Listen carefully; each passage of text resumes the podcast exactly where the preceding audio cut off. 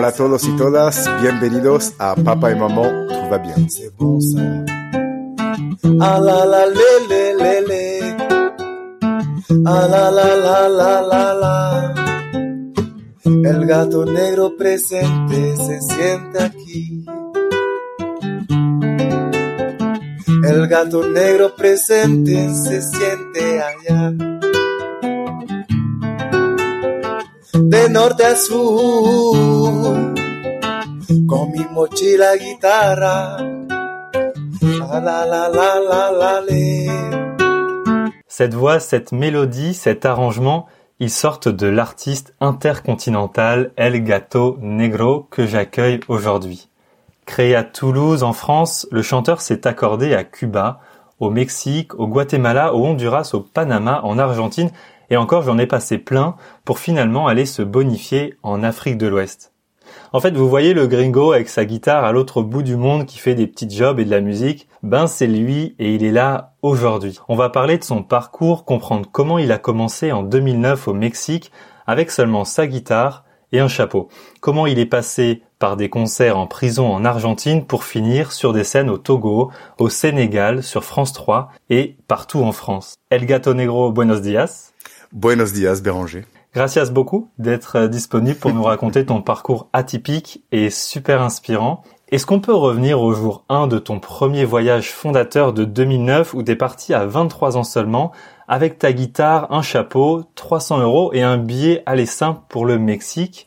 Est-ce que tu peux nous raconter les premiers jours Concrètement, Ouais. quand on arrive dans les rues mexicaines avec sa guitare, euh, qu'est-ce qui se passe? Qu'est-ce qu'on fait? Alors c'est drôle parce que dès qu'on descend de l'avion, dans mon cas en tout cas, je regarde tout de suite si la guitare va bien. C'est première chose, on fait un petit check. Et ensuite, euh, comme je connaissais pas du tout le Mexique, j'avais envie d'y aller tranquillement. Donc euh, dès mon arrivée à l'aéroport de Cancun, si mes souvenirs sont bons, je prends un bus qui m'amène dans la jungle, euh, dans un village qui s'appelle Palenque, en pleine jungle, pour y aller vraiment commencer par la campagne. Et euh, le trajet en bus, donc je sors ma guitare pour vérifier que tout va bien, je l'accorde et, euh, et là je vois que tout le monde me regarde et, et s'attend à ce que je joue. Donc je joue dans le bus et ça commence comme ça. Ok, t'as pas visé une, une grande ville. Tu t'es dit déjà, je vais commencer à la campagne et t'es arrivé dans une toute petite ville et t'as fait quoi là-bas? J'ai beaucoup, euh, je me suis promené dans la jungle, j'ai rencontré d'autres gens qui campaient, euh, qui, des musiciens. J'ai même réussi à faire quelques petits concerts dans un, un genre de camping de jungle, si on, si on peut dire. Puis j'ai visité des ruines mayas et euh, j'y suis allé tranquille. Je suis resté un bon petit moment, j'étais pas pressé. Je savais pas du tout pour combien de temps je partais, donc euh, ça a commencé en douceur. Et six mois après, t'as créé ton premier album, donc euh, que tu vends quelques pesos comme ça sous le sous le poncho, comme tu dis. Ouais. Euh, comment tu l'as construit? C'est avec les, les gens de ce village ou c'est que t'as as visité plusieurs villes et t'as comment ça s'est passé? Ben, j'ai visité, je me suis bien baladé. Alors à cette époque-là, il faut savoir que je joue un peu aux terrasses des cafés comme un mariachi. J'essaye de me faire une petite place. Et euh, à San Cristobal de las Casas, donc pas très loin de, de mon arrivée à Palenque, là, donc c'est le sud euh, du Mexique, dans la région du Chiapas.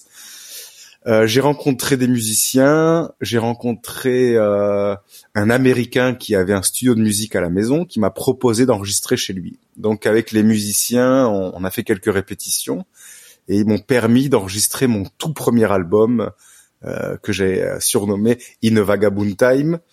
Et donc avec mes quelques économies euh, qui de fond de poche, on va dire, j'ai réussi à me payer euh, quelques chansons sur un disque. T'es vraiment parti de zéro. T'es arrivé, tu connaissais, euh, tu connaissais personne au Mexique. T'es arrivé vraiment euh, comme ça à l'improviste ou t'avais quand même quelques contacts? Je connaissais personne. Je, connaissais des Mexicains euh, que j'avais rencontrés en France, en Espagne et tout, mais euh, on m'avait juste dit sur un petit carnet, on m'avait dit bah tiens, il faut que tu ailles dans cette région-là, dans tel village, tel truc, et puis après. euh, en discutant, en sortant ma guitare sur la place principale, euh, de village en village ou de ville en ville, on rencontre vite des gens.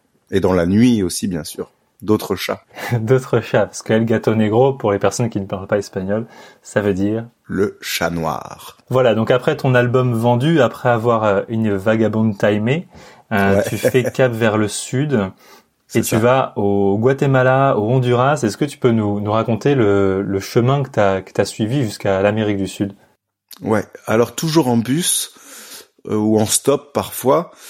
Et euh, l'idée, c'est vraiment d'aller de village, de ville en ville, et en essayant de trouver euh, de quoi euh, de quoi mettre quelque chose sous la dent déjà pour euh, pour manger, euh, festoyer et puis pour continuer à aller toujours vers le sud donc pour s'acheter un billet de bus etc. Donc je suis arrivé en Honduras, je suis arrivé pardon au Guatemala où là j'ai rencontré des jongleurs et des théâtreux qui m'ont invité à faire une petite pièce. Donc je suis resté sur les bords du lac Atitlan un moment à m'essayer au théâtre. Et ensuite, je suis descendu petit à petit comme ça dès que dès que je sentais que c'était le moment de partir ou bien que j'avais un, billet suffisant pour aller plus loin, bah, je continue ma route. Et puis quand quand il n'y avait pas de boulot ou pas de concert ou que c'était pas fluide, ben j'essayais de ne pas rester. Et puis euh, je suis arrivé comme ça en Honduras où je suis euh, resté bloqué. Par exemple, il y a une anecdote marrante, enfin marrante euh, avec le recul, mais flippante sur le sur le coup J'arrivais dans une ville, euh, je crois que ça s'appelle la Ceiba, si je dis pas de bêtises. Euh, j'ai un doute, mais euh, j'arrive en Honduras, on est en 2000, presque 10. Il y a un coup d'État entre Michelaya et Zeleti, deux figures, deux politiques de l'Honduras qui, l'un des deux kidnappe l'autre qui est président et prend sa place en hélicoptère pour pour pour devenir président. Donc un coup d'État, les rues bloquées, le couvre-feu, les militaires dans la rue, assez fou. Et donc là, je suis entre guillemets caché dans un bar où on arrive à faire des concerts clandestins l'après-midi. Et la nuit, ben la nuit c'est interdit de sortir, donc on dort euh, à même les banquettes du bar. Et comme ça pendant quelques semaines. Et puis au final, euh, avec mes quelques billets récoltés, j'arrive un matin à prendre un bateau et aller sur les îles Garifuna dans les Caraïbes euh, de l'Honduras. Donc ça, c'est une partie euh, où il y a tous les pays et chaque semaine, chaque mois, c'est beaucoup d'histoires. Mais celle-là, c'était une, une, sacrée aventure. Et, puis comme ça, de fil en aiguille, euh, d'Honduras au Costa Rica, puis au Panama. Au Panama, encore des aventures rocambolesques, essayer de traverser le canal du Panama à essayer de faire du, du bateau stop. Avec une petite dingue euh, avant ça. Une belle petite dingue euh, presque hallucinogène euh, à, à, plus savoir si j'allais si j'allais continuer de vivre. Ouais ouais, j'ai j'ai attrapé une petite maladie j'habitais dans un, endroit complètement insalubre dans le le Casco Viejo du Panama. Donc des des rues un peu jolies, mais c'est vraiment sur une rue c'est joli et quelques mètres plus bas c'est coupe-gorge favelas chien de combat, pistolet, coup de feu, où c'est vraiment très très très tendu en, tout cas à cette époque. Donc je reste là quelques temps et j'habite dans un, un squat où on dort pour 3 dollars la nuit. Et il euh, faut savoir que c'est un peu l'entonnoir de l'Amérique centrale avant de déboucher sur l'Amérique du Sud. Donc euh, donc la Colombie, qui est le premier pays d'Amérique du Sud. Jusque-là, ton quotidien, c'était d'aller dans les bars et puis d'être rémunéré un petit peu par les bars, ou au moins, ils te, comme dans la musique, euh, la bohème, euh, tu, tu t'avais un petit peu à manger euh, pour un petit concert, et puis tu continuais comme ça avec un petit peu d'argent que tu glanais au, fil de la route, c'est ça? C'est ça. Alors vraiment, avec des hauts et des bas, des fois, il y, avait pas de bar qui voulait, pas forcément un bar, ni un club, ni un restaurant qui voulait m'embaucher. Donc je jouais aussi dans la rue je jouais euh, aux terrasses des cafés, je chante trois chansons, puis je passe le chapeau et discrètement je propose mes CD de In Vagabond Time emballés dans du papier euh, photocopié noir et blanc avec écrit sur le CD avec un marqueur permanent euh, le nom El Gato Negro et le nom de l'album. Donc je je déambule comme ça. Des fois, je monte dans un bus pour aller d'une ville à une autre, mais je préviens le chauffeur pour lui dire que j'ai pas l'argent pour le ticket de bus mais que je vais jouer des chansons pendant le voyage et que à l'arrivée, euh, j'aurai passé le chapeau et j'aurai largement de quoi lui payer le, le trajet. Donc euh, ça, c'est les, les moments les plus bas. Des fois, je joue vraiment dans un dans des cantines où ils m'invitent à manger, puis on me file quelques pièces. Et des fois, par magie, je me retrouve dans un restaurant chic où je suis le français euh, du Panama et j'arrive à empocher 200 200 dollars pour une pour un petit concert. Donc c'est vraiment j'essaye de faire feu de tout bois et, et je m'amuse beaucoup, je rencontre beaucoup beaucoup de monde et des fois j'arrive, je finis dans un anniversaire euh, pour les 15 ans euh, de d'une de, fille de quelqu'un que j'ai rencontré dans la rue et puis je me laisse aller comme ça, je dors chez les gens euh, et puis c'est assez fluide finalement. Et à 24 ans, tu arrives en Colombie donc après le Panama et c'est là que tu crées ton premier groupe et avec lequel tu vas aller au Pérou, Venezuela, Équateur voilà, c'est un peu le un moment très fort de ta carrière musicale ça. Waouh et là c'est la première fois que je m'accroche vraiment et j'ai on a on a vraiment un groupe et on s'établit à Bogota pendant presque un an c'est notre base sachant que euh, on est hébergé gratuitement dans une auberge et c'est aussi notre lieu de répétition. Donc faut savoir qu'il y a des backpackers qui logent qui logent là deux jours trois jours et nous on habite là presque un an tout le groupe et euh, les patrons de l'auberge euh, nous, nous, nous offre une chambre pour le groupe et de temps en temps on leur fait des petits concerts euh, comme un événement de l'hôtel pour les touristes, etc. Donc là c'est notre base et, et avec ce groupe qui s'appelait la Caravana Mandala, donc que des voyageurs, hein, un Jamaïcain, une Marocaine et un Costaricain. Tous les quatre on voyage euh, et comme tu l'as dit au Venezuela, au Pérou et en Équateur. Est-ce que c'est à ce moment-là que tu goûtes à des sonorités africaines? Parce qu'il y a donc quelqu'un du Maroc, c'est ça? Ah, les sonorités africaines, sans le savoir, j'y goûte depuis très longtemps parce que je, fais de la musique latine et toute les, une grande partie des racines de la musique latine sont africaines, mais ça je l'ai pas encore compris. Ça je le comprends un peu plus tard dans mon voyage, notamment la musique afro-colombienne, afro-péruvienne, afro-cubaine. On comprend vite que avant, avant, avant le pays, il y a Afrique dedans. Donc plus tard, c'est c'est c'est une quête qui va venir assez vite de de me dire ah d'accord, c'est la musique africaine qui m'intéresse le plus finalement ou qui m'intéresse beaucoup en tout cas dans la musique latine. Alors on va y revenir, mais on n'a pas encore fini le, le de descendre la panaméricaine puisque à l'arrivée de la panaméricaine, il y a l'Argentine et là aussi, il me semble qu'il y a encore des expériences euh, assez surprenantes qui t'ont qui t'ont attendu. Oui. Alors pour terminer, bon, il faut savoir que du Pérou, euh, je traverse l'Amazone, je traverse au Brésil et je monte dans des bateaux. Je remonte l'Amazone jusqu'à Manaus dans des bateaux avec des centaines de hamacs. Où là encore, j'arrive à me glisser dans des bateaux gratuitement. Où je joue, en fait, je suis l'animateur du bateau. Ou quand les gens ne veulent pas dormir et euh, on m'offre quelques bières, quelques sandwichs. Et puis au Brésil, c'est pas très fluide. Je pensais pouvoir descendre tout le Brésil en musique, mais c'est un c'est un immense pays qui ressemble à un continent. Et euh, sur un coup de bol, j'ai un gros contrat. Je m'achète un billet pour Buenos Aires, un billet d'avion. Je triche un peu cette fois-ci et je saute euh, une grande partie de la carte. Et j'arrive enfin en Argentine où là, par contre, j'ai des amis que j'avais rencontrés dans d'autres voyages qui me reçoivent et je monte un autre groupe effectivement. Donc on joue euh, à Buenos Aires, j'enregistre un nouvel album et en parallèle, euh, comme un peu dans tous les pays, c'est vrai que j'ai pas eu le temps d'en parler, mais j'essaye de faire aussi des choses dans la rue, des choses avec les enfants des rues, avec parfois des orphelinats, et de ramener une dimension aussi sociale dans le voyage pour rencontrer des gens de tout, toutes les classes. Et euh, cette fois-ci, on m'invite à jouer dans les prisons euh, de Boer et San Martin, euh, dans une ville qui s'appelle Cordoba en Argentine. Donc là, je joue dans les prisons, je monte un groupe soutenu par Manu Chao que j'avais rencontré quelques années auparavant, qui est de passage en Argentine. Donc il écrit une lettre au centre pénitentiaire, au service culturel, pour m'inviter à, pour soutenir mon projet de jouer dans les prisons. Et un petit peu plus tard, je rencontre une autre personne euh, complètement inimaginable. C'est le frère, c'est le fils, pardon, du Che Guevara lui-même, qui s'appelle Ramiro Guevara, qui entend parler de ma petite tournée dans les prisons et m'invite à jouer avec lui, euh, de faire des actions culturelles dans les prisons de tout le pays.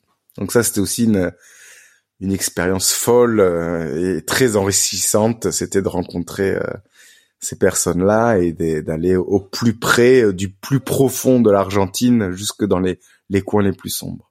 Ouais, il y a une vidéo sur ta chaîne YouTube où tu, l'une de tes plus anciennes vidéos d'ailleurs, où on voit ces moments en prison et c'est super émouvant.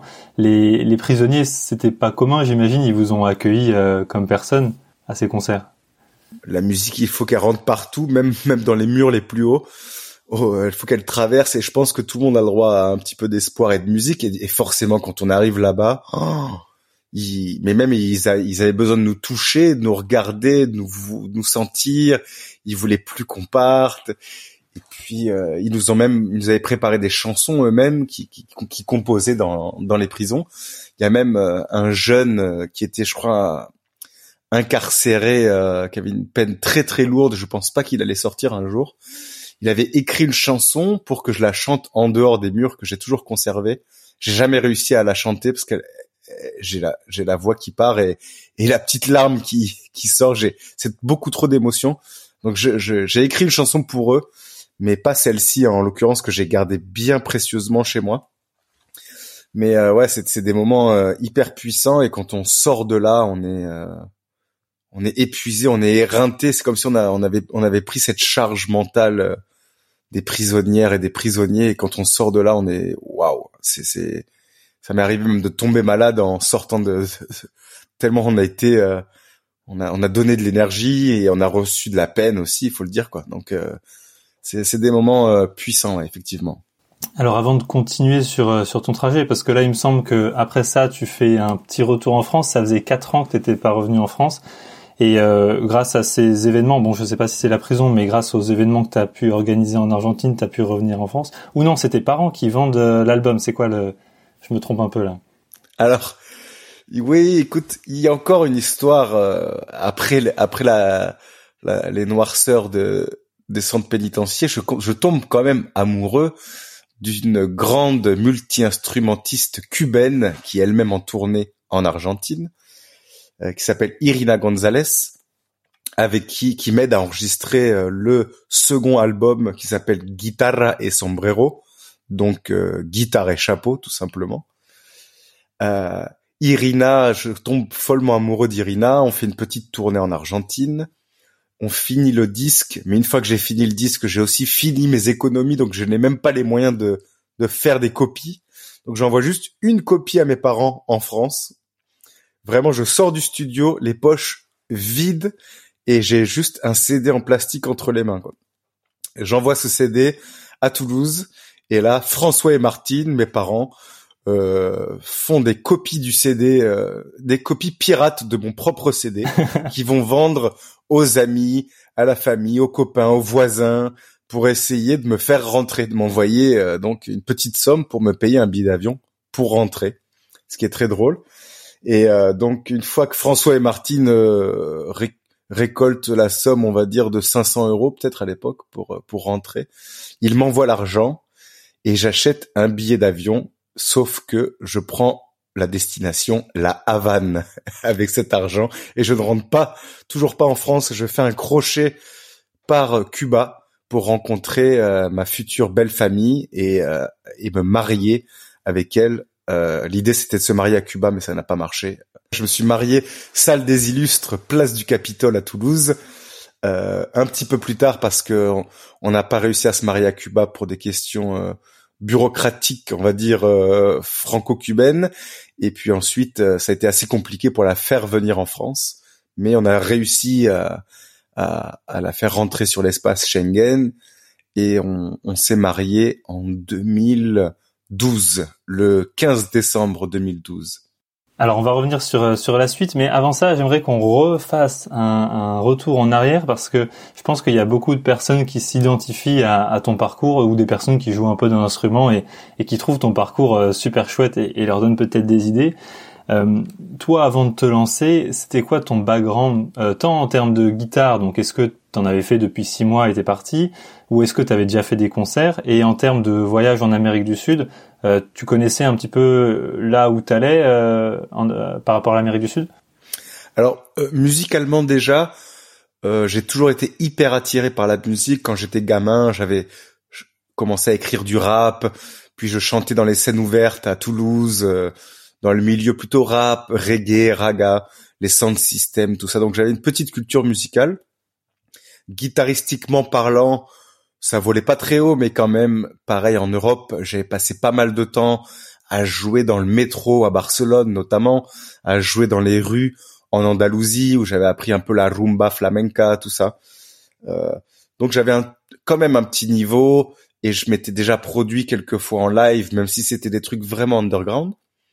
Et côté voyage, euh, j'avais fait pas mal de, de petits allers-retours. Mon tout premier à 18 ans, donc je sais même pas en quelle année, ça va être 2004-2005, où je suis parti tout seul avec mon sac à dos et d'ailleurs pas de guitare encore cette fois-ci. Je suis parti tout seul au Brésil pendant deux mois et demi, puis j'y suis retourné six mois en Amérique du Sud. Donc j'avais quand même bien roulé ma bosse et j'ai commencé très très tôt à, à voyager. J'ai fait très peu d'études. J'ai quitté l'école euh, à 15 ans pour euh, faire un CAP euh, de sérigraphie. Donc j'avais été dans la vie active assez tôt. Et à 18 ans, avec mon premier pécule, j'étais parti en Amérique du Sud. Donc euh, il y avait quand même une expérience de rue, une expérience euh, de la langue bah, portugais et espagnol pour le portugais pour le Brésil. Et euh, ouais, ouais, j'avais déjà quand même fait pas mal de d'aventures avant ça. Et une expérience de d'animation dans la rue à jouer à jouer de la guitare devant du monde. Euh, chose que tout le monde n'a pas si jamais ça fait que quelques années qu'on joue un instrument de musique. Bon, retour en 2012 du coup. qui est cela dit la mais qui a été pour moi en tout cas la meilleure école. J'ai toujours rêvé d'étudier. J'avais un grand euh, complexe de ne pas avoir fait les écoles de musique, de ne pas savoir lire la musique. Mais en fait, j'ai compris que ma grande force c'était l'école de la rue où j'avais aucune timidité. Je savais euh, réveiller un public qui n'était pas venu pour m'écouter. Et donc, musicien de rue, c'était une vraie école qui, qui, qui, peut fonctionner, en tout cas selon les, les personnalités et, et, les besoins de chacun. Mais, mais euh, je suis aujourd'hui très fier de cette école-là aussi. Alors retour en 2012, bon il y a un petit problème dans mon calcul, j'ai dit 2009 et que t'es parti 4 ans, mais j'imagine qu'on parle de 3 ans et quelques mois. Retour après cette expérience de presque 4 ans en Amérique du Sud, euh, qu'est-ce que tu fais? T'as un album euh, que tes parents ont vendu en crowdfunding alors que ça n'existait pas encore à l'époque. Euh, tu fais quoi de ça ensuite? Eh ben, c'est marrant parce que j'arrive encore une fois sans le sou avec littéralement 25 euros en poche à Paris et je travaille deux jours chez un couvreur pour récolter 100 euros pour pouvoir payer mon covoiturage pour arriver chez moi. Bref, j'arrive à Toulouse j'emménage un peu chez ma sœur. Je vis au début ben, du RSA pendant quelques mois. Et d'ailleurs, mon, mon premier RSA, je l'envoie à Cuba pour que Irina puisse faire euh, son visa et puisse se prendre un billet d'avion plus tard pour venir. Donc c'est vraiment la dèche et c'est vraiment la débrouillardise la plus totale pendant quelques mois. Et donc euh, je commence à aller voir les bars de Toulouse et à chercher des musiciens qui vont m'accompagner pour cette nouvelle aventure qui qui, qui continue jusqu'à aujourd'hui. Donc cette aventure qui euh, El Gato Negro en Europe, en France, avec évidemment beaucoup de voyages, mais où je viens me professionnaliser un petit peu. Donc euh, je fais la tournée des bars au début, puis j'ai j'ai quand même quelques coups de bol où j'arrive à signer dans un label en 2013 avec un distribué par Sony Music, genre le vrai label avec euh, des concerts, un tourneur, un agent, un attaché de presse, France Télévisions. Donc euh, beaucoup d'années de rue, du bar, un peu de chance et beaucoup de travail surtout. Et euh, donc j'ai fini par réussir plus ou moins mon rêve de rockstar, à partager la scène avec Manu Chao devant des milliers de personnes, etc., etc. Donc ça c'est c'est mon retour en France euh, où je commence vraiment à me professionnaliser. Est-ce que tu es revenu en Amérique du Sud sur cette période ou tu, tu l'as laissé derrière depuis 2012 non, non, j'y suis revenu presque chaque année euh, à Cuba pour voir euh, ma belle famille, notamment. Et puis pour faire des tournées aussi, je suis retourné au Mexique, euh, en Colombie, et, et voilà. Ok, est-ce que tu dirais que aujourd'hui, si on veut refaire ton parcours, c'est encore possible ou ça c'est quelque chose de, de la bohème de l'époque que les moins de 20 ans ne peuvent pas connaître? Je pense que c'est complètement possible. Euh, différemment, bien sûr, parce que c'est hyper drôle, mais même moi, ça me paraît. Euh... Il faut savoir que je suis parti, je n'avais pas de téléphone portable, pas de montre, pas de GPS. J'avais, euh, je crois que Facebook commençait, euh, c'était en 2008, peut-être les débuts de Facebook, 2007, je sais pas. Mais on, j'allais dans un cybercafé regarder mes mails une fois par semaine, c'est quand même délirant. Donc forcément, ce serait un autre voyage. Je pense qu'il est tout à fait possible. Il faut être un petit peu euh, ouvert, il faut être parfois prudent et puis y aller à tâtons. Mais je pense que ce voyage-là, il est complètement possible aujourd'hui. T'as des petits moments de galère ou des, euh, des concerts. Euh, je sais qu'il y a des rappeurs qui disent qu'ils ont dans leur dans leurs yeux des scènes vides. Toi, t'as eu des moments où en Amérique du Sud, euh, c'était complètement un, fiasco les premiers concerts parce que je sais pas, il y a eu des, des mauvais accords ou des installations qui étaient mal faites. T'as des petites histoires croustillantes qui t'arrivaient bien sûr en Amérique du Sud? Oui, oui, bien sûr, il y en a plein. Il y, y en a une, je m'en souviens, une qui me revient à l'esprit, c'est à Bogota. Euh, c'était un concert pour nous très important dans un grand lieu, mais le son n'a jamais marché. Le son ne fonctionnait pas, on branchait, ça faisait des larcènes et les gens commençaient à râler. Et puis finalement, on remettait le DJ, et puis on remontait sur scène et ça ne remarchait pas. Et c'était un fiasco alors qu'on avait beaucoup d'espoir euh, sur cette date, sur ce, concert-là. Et euh, quelque chose que je, je, ne recommande pas du tout. Mais entre chaque pause où l'ingénieur du son essayer de régler les problèmes. Moi, je buvais des shots de tequila pour euh, pour faire passer mon stress et euh, et à la fin, le son n'a jamais marché et moi non plus, euh, je, je, pouvais plus marcher pour rentrer à l'auberge. Donc c'était vraiment un fiasco et jusqu'au lendemain, fiasco et barre au crâne. Génial. Et t'as dormi dans des endroits, tu disais, à, à 2 euros la nuit. Euh, as, dans, dans tes musiques, tu parles aussi de dormir sur la plage. Euh, ça, c'est vrai, tu dormais vraiment là où, euh, là où le vent te menait. Ah ouais, ouais j'ai dormi, euh, j'ai même dormi dans la rue au Brésil quelques fois. En fait, des fois, je me suis retrouvé vraiment en galère économiquement. Je me suis retrouvé sincèrement à, à finir des sandwichs sur des tables de resto, tu vois. Mais c'est drôle avec le recul. J'ai jamais eu peur j'ai jamais souffert en fait. J'ai, je, savais que j'allais retomber sur mes pattes. Et puis il faut savoir quand même que l'Amérique latine, sans faire de généralité, c'est les gens sont très très très accueillants et personne va te laisser euh, vraiment en galère. Et puis euh, j'étais un peu malin, un peu matou des rues aussi, donc j'avais un peu peur de rien. Mais mais euh, j'ai vraiment dormi dans des endroits pas possibles. j'ai dormi euh, chez les pompiers des fois. Euh, des fois, je, je, faisais semblant. Je montais les étages euh, derrière les pas d'un ami qui avait loué lui une chambre pour que personne se rende compte qu'il y ait deux personnes. Donc on montait les étages pile poil en même temps synchronisés. Je dormais par terre et au petit matin je partais pour ne pas payer la nuit. Et ta guitare n'a jamais disparu? Ma guitare n'a jamais disparu, c'est vrai. Euh, mais ça, c'est quelque chose, je ne l'ai jamais lâché vraiment du, du, de, elle a toujours été dans mes mains, elle a dormi sur moi, dans mon dos, dans tous les voyages, elle a été tout le temps, tout le temps, elle, s'appelait Juanita d'ailleurs, c'était vraiment ma femme. Alors moi je t'ai vu en concert au Sénégal et euh, j'ai vu, j'ai écouté Hassan Boub dans ton dans l'un de tes derniers morceaux euh, Mundo Kai qui est sorti euh, le Sénégal notamment, et puis tu as été faire un concert aussi au Togo. Euh, le Sénégal, l'Afrique de l'Ouest a beaucoup parlé et, euh, et, on entend ces sonorités dans, dans tes musiques. Raconte-nous à quel moment l'Afrique de l'Ouest est venue et t'a inspiré. Alors ça a toujours été un grand rêve de rencontrer l'Afrique en général. Je, on croit connaître l'Afrique quand on est en France parce qu'on on côtoie des déracinés africains et tout. Mais je, m'étais fait une idée complètement fausse et j'avais l'impression que c'était quelque chose de très euh, hostile, très difficile, très dur et tout. Et, puis le fait d'être blanc, euh, d'être le seul blanc, peut-être que j'avais un peu peur. Et finalement, j'ai rencontré euh, un blanc qui vivait au Burkina Faso depuis des années, depuis une vingtaine d'années qui avait un label là-bas. Je l'ai rencontré euh, en France sur un festival. Il était technicien pendant que je, je faisais un concert. Et euh, on s'est vu une fois, deux fois, trois fois sur plusieurs festivals.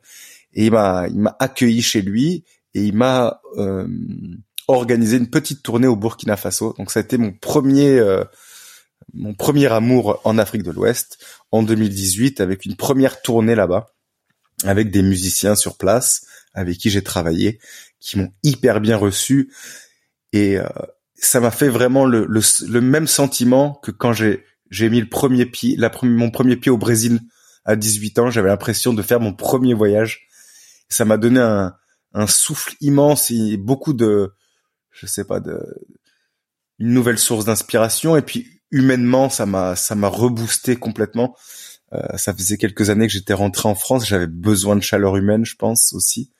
Et l'Afrique de l'Ouest, très très très grande découverte. Et puis j'ai j'ai compris beaucoup de choses euh, musicalement et, spirituellement autour de la musique aussi, euh, grâce à, à, ce magnifique continent des des hommes et des femmes intègres. En 2019, du coup, tu étais déjà passé au Burkina Faso. Tu crées, enfin, tu, tu sors l'album Ouvre la porte.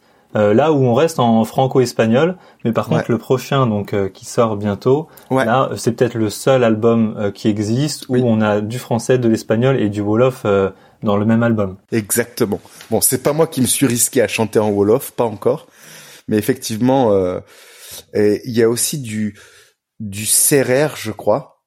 Si je dis pas de bêtises, ouais, c'est ça. Il y a du CRR. Donc il y a un dialecte d'Afrique de l'Ouest aussi. Ouais, et euh, espagnol toujours toujours parce qu'on a invité des Cubains à, enregistrer avec nous euh, à Dakar qui sont venus pour l'enregistrement et puis la, la participation euh, de, de, certains membres ou anciens membres d'Orchestra Baobab qui sont une figure euh, au Sénégal des, des, des, musiciens sénégalais euh, grand groupe mythique.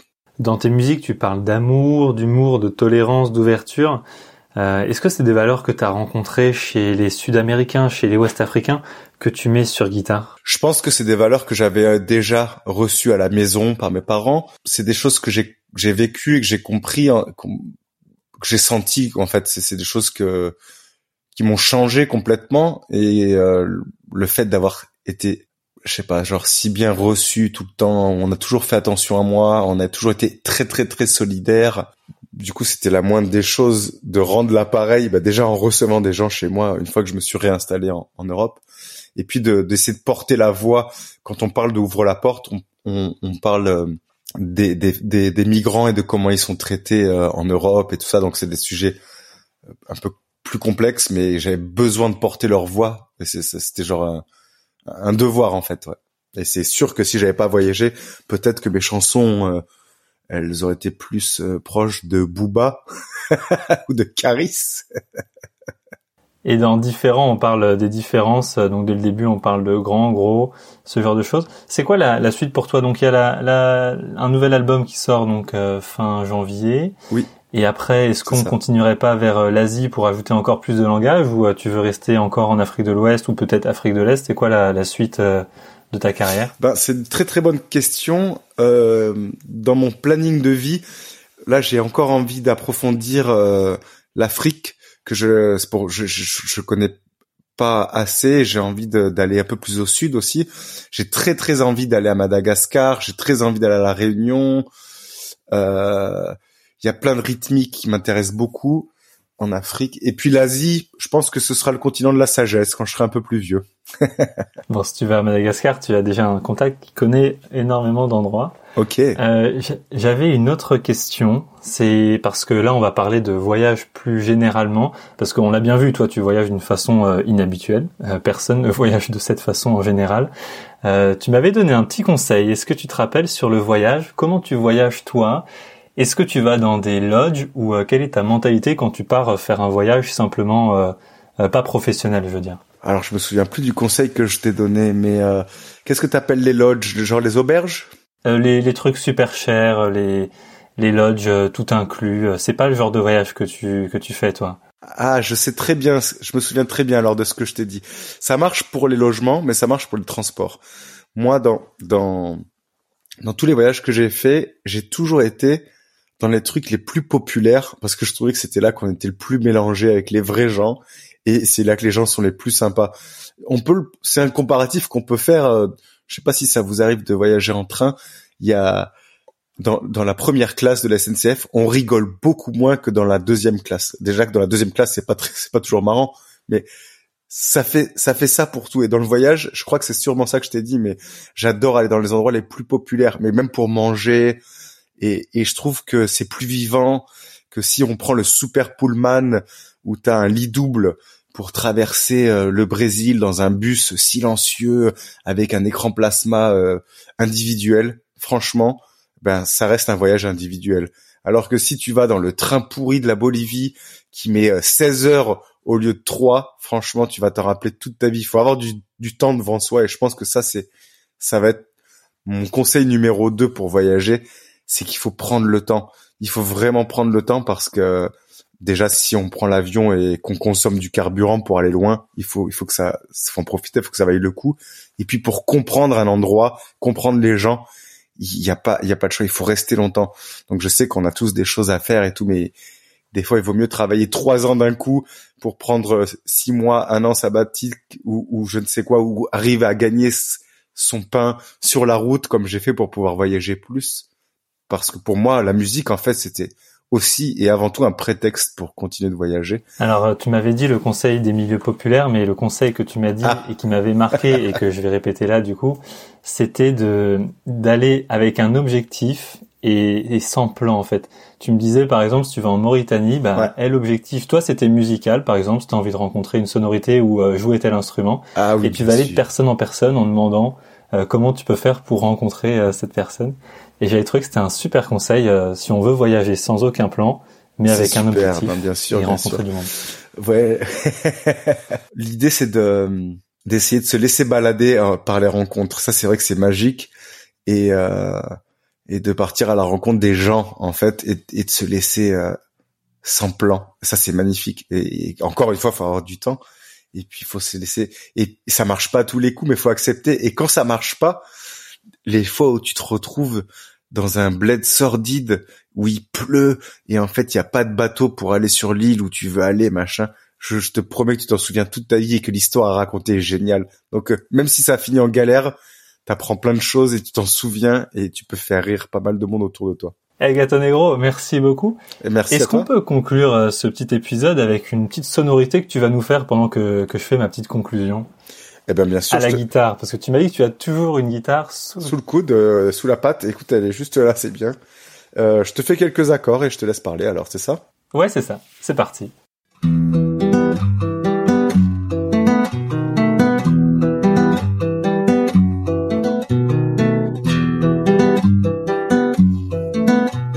Je sais que cet épisode vous a plu parce que l'épisode le plus partagé de 2023 est l'épisode avec Gabriel Jacquet, qui est un auteur qui s'est construit en Amérique du Sud.